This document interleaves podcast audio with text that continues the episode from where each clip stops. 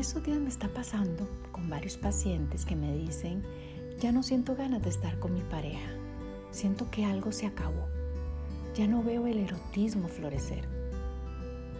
Esto se me está presentando tanto en hombres como en mujeres, con parejas estables de varios años viviendo juntos y algunos otros con algún tiempo de relación sin vivir bajo el mismo techo.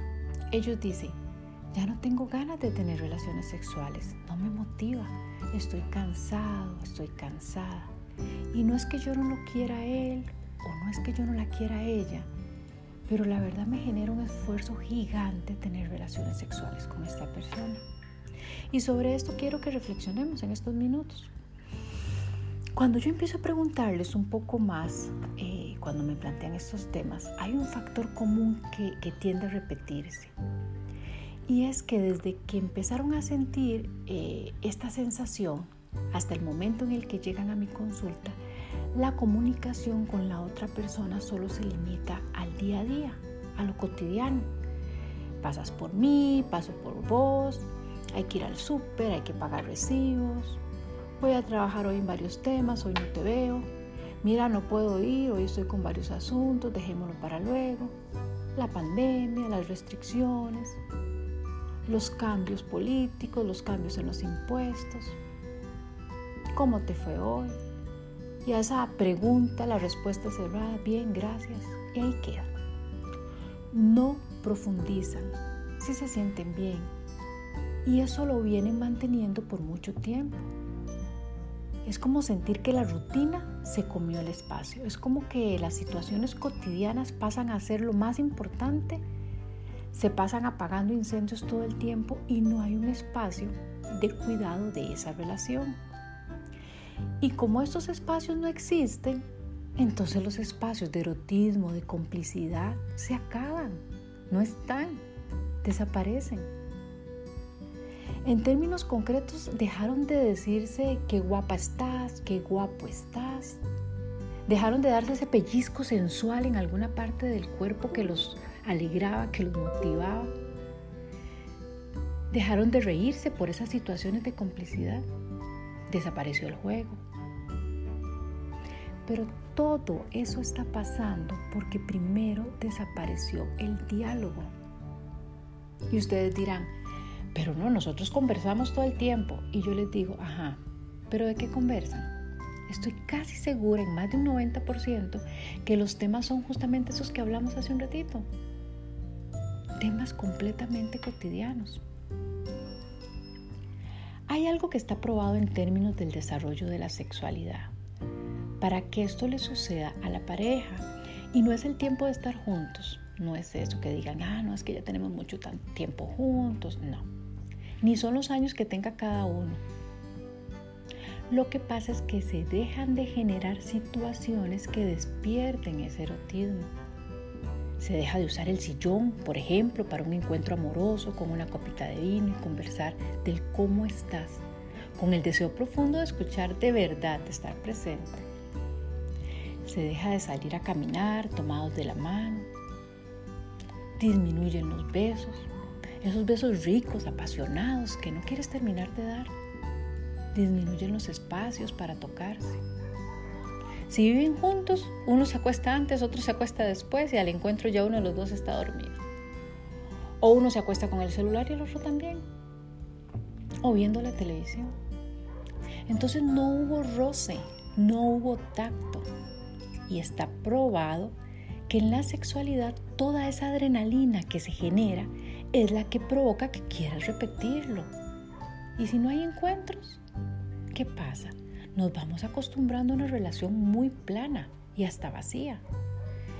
Y esto además genera en muchos casos una baja autoestima. ¿Por qué?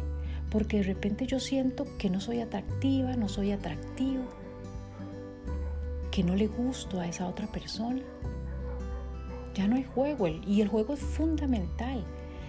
Vamos a ver, si ustedes recuerdan sus mejores momentos sexuales, ¿cómo eran? Con su pareja. ¿Qué había?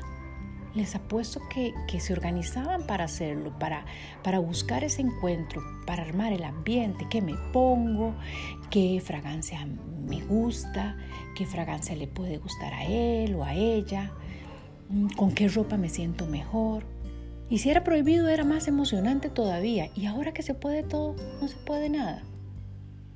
Y hay algo ahí que tienen que empezar a ver y plantearse de nuevo esos encuentros, anotarlos en la agenda porque estamos llenos de actividades y al iniciar un proceso para recuperar ese erotismo no será fácil. Entonces vamos a anotarlo, hablaremos de nosotros, de cómo estamos, cómo nos sentimos. Y si alguno de repente dice, mira, eh, yo estoy ahí todo el tiempo, no sé por qué estamos haciendo eso, bueno, es que estar físicamente no siempre es estar. Estar al lado, pero no conmigo, es estar. Y eso es un elemento clave para despertar la complicidad, del erotismo. Cómo yo provoco al otro, con qué lo estoy seduciendo o viceversa.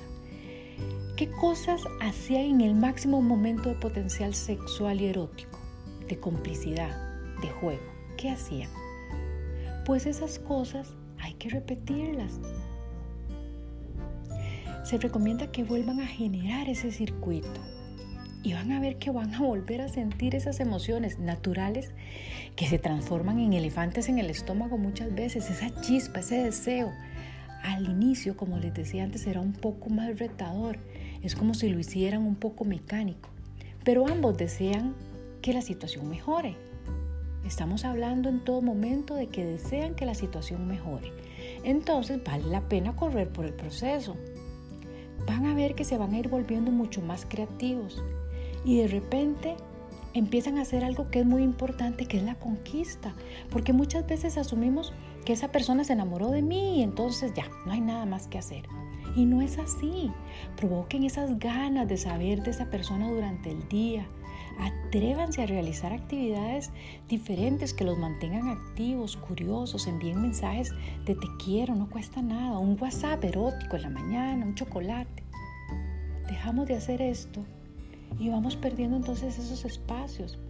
El amor se termina muriendo y las relaciones se terminan sin antes haber intentado mejorarlas. Ay, porque no sabemos cuidar lo cotidiano. ¿Qué nos han enseñado durante mucho tiempo? Nos han enseñado montones a cuidar un trabajo, a hacer todo lo humanamente posible para salvarlo. Pero a muchos no nos enseñaron a cuidar el amor. Es como si estamos juntos, está y ya, ahí está. Y así no es. Así que para todos aquellos que tienen la sensación de que el erotismo se les fue de sus vidas, recuerden los mejores momentos y repitan todas esas locuras, entre comillas, digámoslo, locuras. El erotismo, como cualquier otra emoción, solo va a desaparecer si dejamos de crearla. Entonces, les invito a probar. Si ya usted tiene una pareja y quiere estar mejor, quiere disfrutar de todo ese tiempo con esta pareja, entonces no esté solo por estar. Es lindo disfrutar de esa compañía en la alegría, en la dificultad, en la sexualidad, porque eso último es muy importante. Si no hay sexualidad, lo que tienen es una excelente y profunda amistad, pero no son una pareja, porque la única diferencia que existe entre una pareja y una relación de amistad es el erotismo, la complicidad y la sexualidad. Entonces, manos a la obra, que no les gane la rutina. Han estado distraídos, pero pueden retomar todas esas emociones para sentirse mucho mejor. Hasta un nuevo encuentro.